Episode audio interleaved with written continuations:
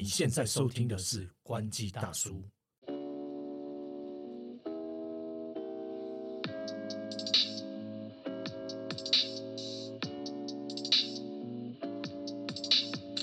大家好，我是偷哥。大家好，我是利友。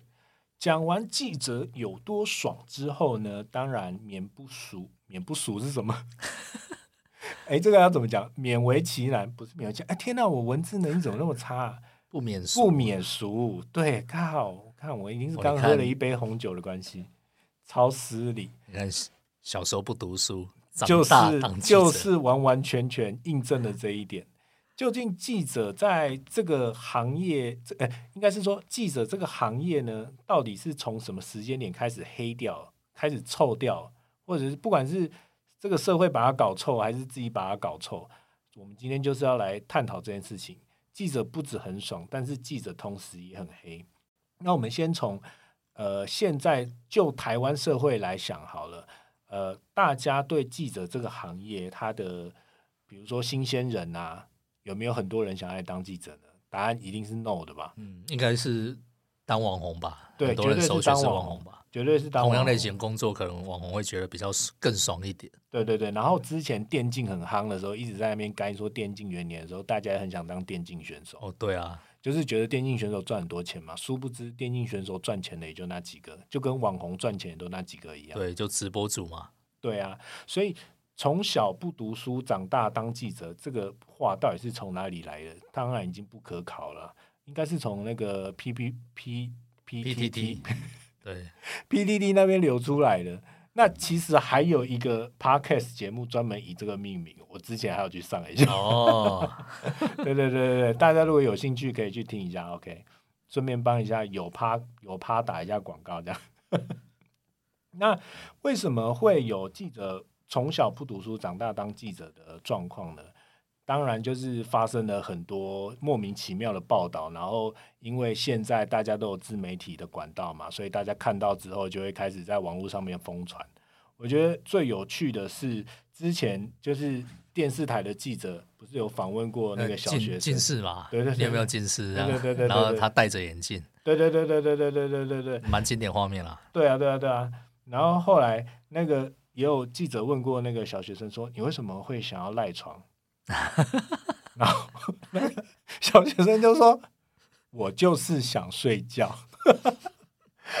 要不然就是之前还有一个我觉得最经典的就是拿温度计，然后来测量下雪的深度，哦，记得那个吗？对对对，你知道为什么会印象深刻吗为什么？？因为那时候我在那个单位，就是刚开始要叫记者下去当网红演戏的时候，嗯然后那一天那这则新闻刚好就是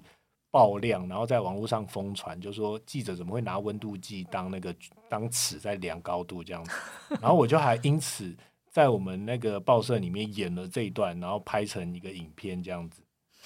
自嘲啦，然后还有那个比如说像是什么呃。有记者去问问那个在那个公车站牌的那个就是等车的乘客，然后问他说：“你刚刚有挤上去吗？” 然后他就说：“我没有，不然我怎么会在这里？” 诸如此类等等，所以 这些很荒唐的事情，对这些很荒唐的事情，就是造就记者慢慢黑掉的原因。但是记者为什么会慢慢黑掉？当然，其实关于记者慢慢黑掉的讨论，在网络上或者是大家可以找到资料也有很多。我们之前也有分享到，比如说媒体的广告收益大幅下降啦，嗯那以往那种呃传统媒体，然后到呃网络，然后再到自媒体，哦，人手自己每个人都可以当一台手机就当一个媒体的状态，导致原本媒体的那个权威性的光环不在，然后或者是财团他就可以拿钱来买这些有的没有的东西，大家也会对记者他的公信力的下下滑等等。这些都是从传统媒体演变到新媒体的过程，再到呃媒体记者自己，比如说我们之前也有聊到说，为什么记者他必须要去辅音现在的演算法，必须要去在下标上面下很多苦功，因为我们必须要去吸引别人的点阅，必须要去吸引别人的关注，然后借由点阅来让报纸的这个点阅率提高，然后看可不可以拉到更多的广告。但是又是一个死循环，因为更多的广告还是比不上那些龙头的入口网站啊，或者是社群平台。然后收益下降，那当然记者的薪水低，然后记者对自己的自我认同感低，社会观众又对他的观感差，等等，这个死循环就一直下降，就变成说大家就会觉得记者很黑，记者很废，记者都不做功课，记者都抄网络文章，等等。对，确实啦，就是有些越废的文章，其实越多人看，越多人传送，它可能过程当中很多负面的，但就是很多人会去看它。对啊，然后就变相成为什么流量密码？对啊，然后记者就被迫，我不知道是不是被迫，哎，就是必须要拍一些奶妹这样。其实不是被迫，哦，我觉得这个就跟很多人在讲说什么，呃，电视台都不做国际新闻嘛。那那有时候就国际新闻做多了，没人看嘛。对啊，就就这种有一个恶性循环，反而就是像有些有些像公共电视啊，其实做了很多，但是真正有多少人在看？这个可能大家都很清楚，就是都要画上一个问号嘛。对啊，所以等于说，其实记者为什么会渐渐对自己自我认同感有一点低下的原因，也是他会觉得他每天都在进组点阅率，但是他认真做的一则新闻，可能比不上他在小红书上面改了一个可爱小狗的一个影片，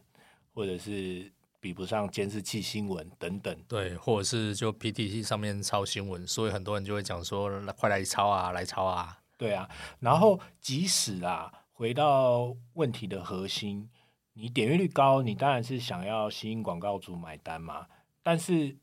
在先前苹果日报的状况，它为什么要去做订阅制？就是。他那时候点阅率超高啊，第一名啊，但是他还是没有办法在他养了那么多人的状况下去把那些点阅率变现。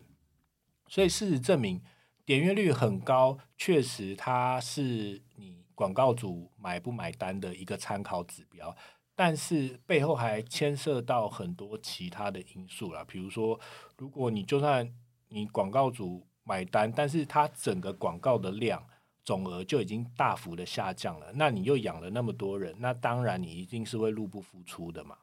那如果你今天呃一个小的媒体，或者是你是做自媒体等等，他的人数就是只有这么样子，可能不超过十个人或什么的，那他只要有相对应的金钱，呃的广告益助，他当然就可以养活他自己。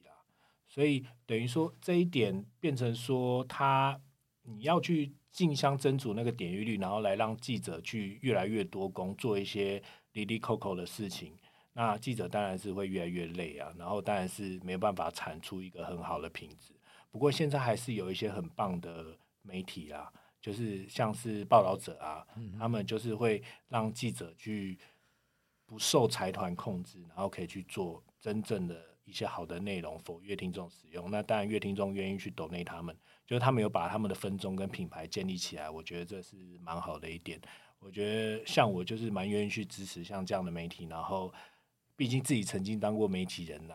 当听到这些什么记者不读书、记者很黑这种事情的时候，内心总是会怪怪的，嗯然后就会觉得说，哦，当有一个很不错的媒体出来的时候，就会想要支持他，让大家知道说啊，还是有认真的人在做事情。那其他在主流媒体或什么，他们可能不是不认真，只是他们成就动机改变了，他们被迫要求要去做这些事情，就是这样子。所以其实记者有时候也是蛮无奈的。那有时候更无奈的，绝对是第一线的人啊，因为他们通常都是被点餐、被交代很多事情的。嗯，对。但是我觉得被黑也是无可厚非啊，因为确实产出来的内容就是很容易被笑啊。很容易被说啊，你怎么都不做功课啊什么的。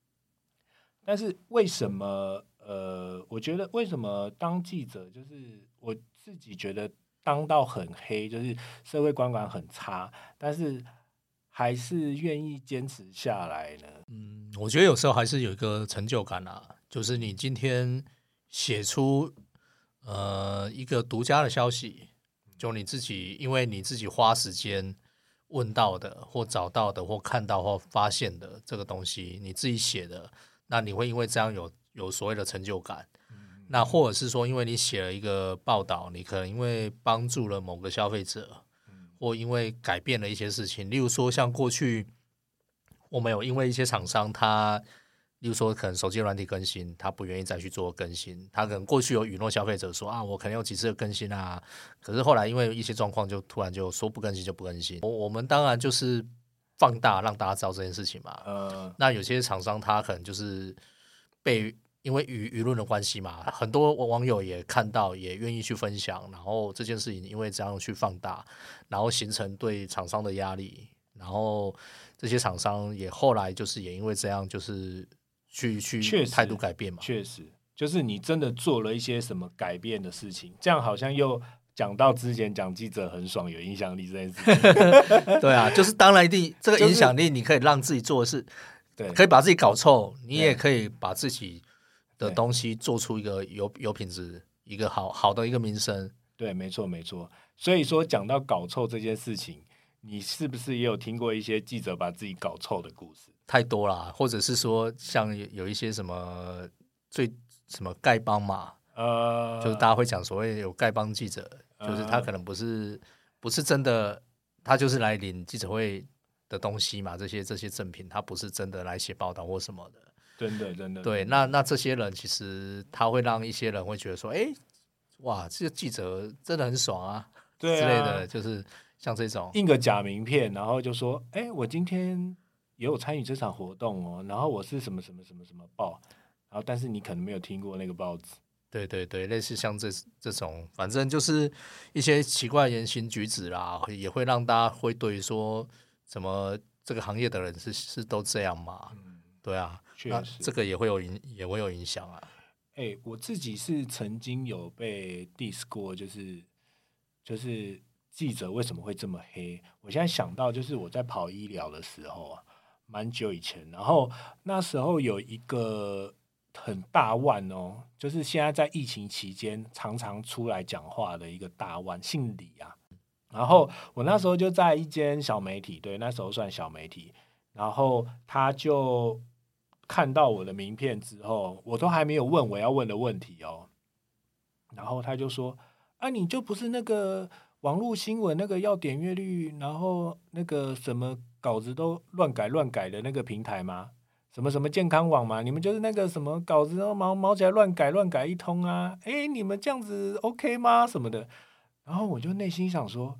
我没有做过这件事情。然后他就直接哦，当我的面，而且旁边还有大概一两个记者这样当众的，就是